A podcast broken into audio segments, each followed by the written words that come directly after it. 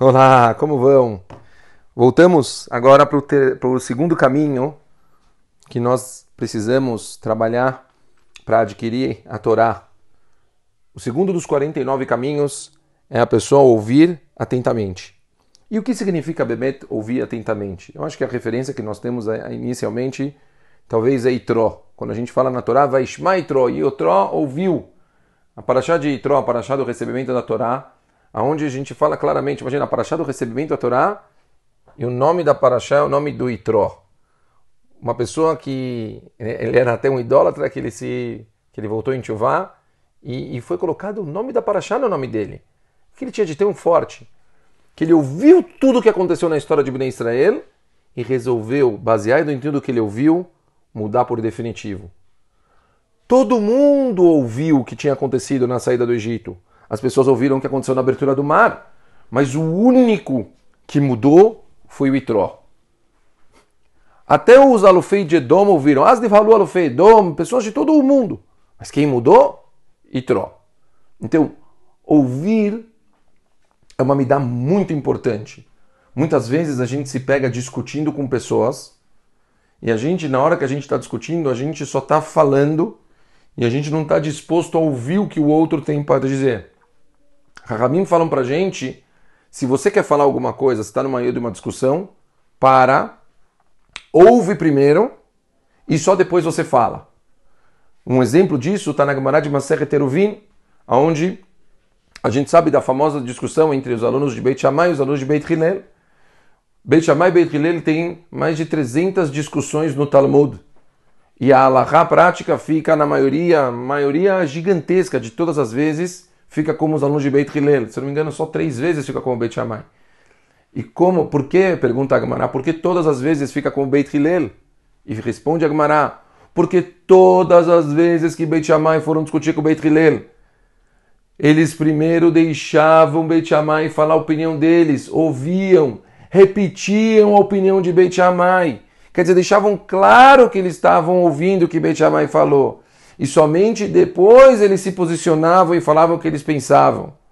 Ou seja, eles levavam demais em consideração a opinião dos outros. Ouvir é tão importante, mas é tão importante que o Rav Chaim de Volozhin ele fala que ouvir uma aula é mais importante do que você ler o mesmo conteúdo num livro. Ouvir a, a a praticidade de você ouvir, a absorção que você pode adquirir com isso é gigantesca. Então, é, talvez aqui a grande mensagem é a gente se acostumar a. Meu rabino sempre falava: dois ouvidos e uma boca. Fala menos e ouve mais. Se acostuma a ouvir mais. A gente gosta de falar. Tem que parar, parar um pouco para ouvir a opinião dos outros, ouvir um pouco o que os outros têm para dizer, principalmente se são mais velhos, principalmente se são seus pais Ouve um pouco a opinião dos outros. Você tá, certeza você deve ter razão em muita coisa. Mas pode ser que eles estão falando coisas que você nem imaginou, estão vendo as coisas por um prisma que você não viu. E uau, se você ouvir, pode ser que você vai aprender muita coisa na vida. E principalmente, quando você ouve, não é para você, quando você estiver ouvindo, entrar por um ouvido e sair pelo outro. Todo o conceito de ouvir é você absorver o que você está ouvindo. Eu disse que eu ia falar uma história dos Fatemet, eu vou contar para vocês uma história famosa. Os Fatemet, tem uma, uma, a gente contou sobre o falecimento dele há dois, duas, duas gravações a, a, atrás. Tem uma história dele que é maravilhosa, onde fala que quando ele tinha mais ou menos uns 9 anos de idade, ele estava na casa do, do avô dele, Rebbe de Gur na época.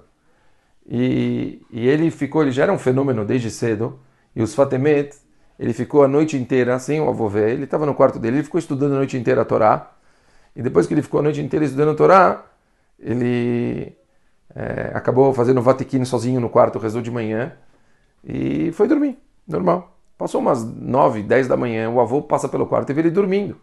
Então o avô pegou, acordou ele, fez ele fazer lá lá, deu uma baita de uma bronca.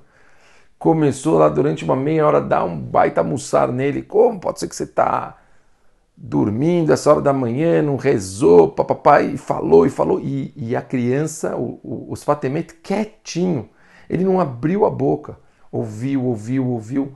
Quando o avô terminou a bronca, ele falou para a avó: Olha, desculpa, eu, eu, eu talvez devia ter te avisado. Eu acabei fazendo Mishmer a noite inteira, eu estudei a noite toda e já fiz Vatikin. E por causa disso, eu acabei é, indo dormir mais tarde. Ele falou: Peraí, mas eu tô a meia hora aqui te dando uma bronca, por que, que você não me, não me cortou para me avisar que você já tinha, já tinha rezado, já tinha feito tudo? E aqui o menino mostrou como ele era grande. Ele falou: O quê? E perder palavras de Mussar do meu avô? Mas para isso que eu vim para cá. Ele falou: Vim dormir aqui para aprender. Se você tem uma oportunidade de ouvir, mesmo que seja uma bronca, eu tenho certeza que de você ia vir coisas que eu ia aprender para crescer. Olha o que a gente tem que ouvir de uma criança de 9 anos para mudar as nossas vidas. Ouvir dos outros é importantíssimo. Ouvir e absorver, ouvir e aprender conteúdo mais ainda.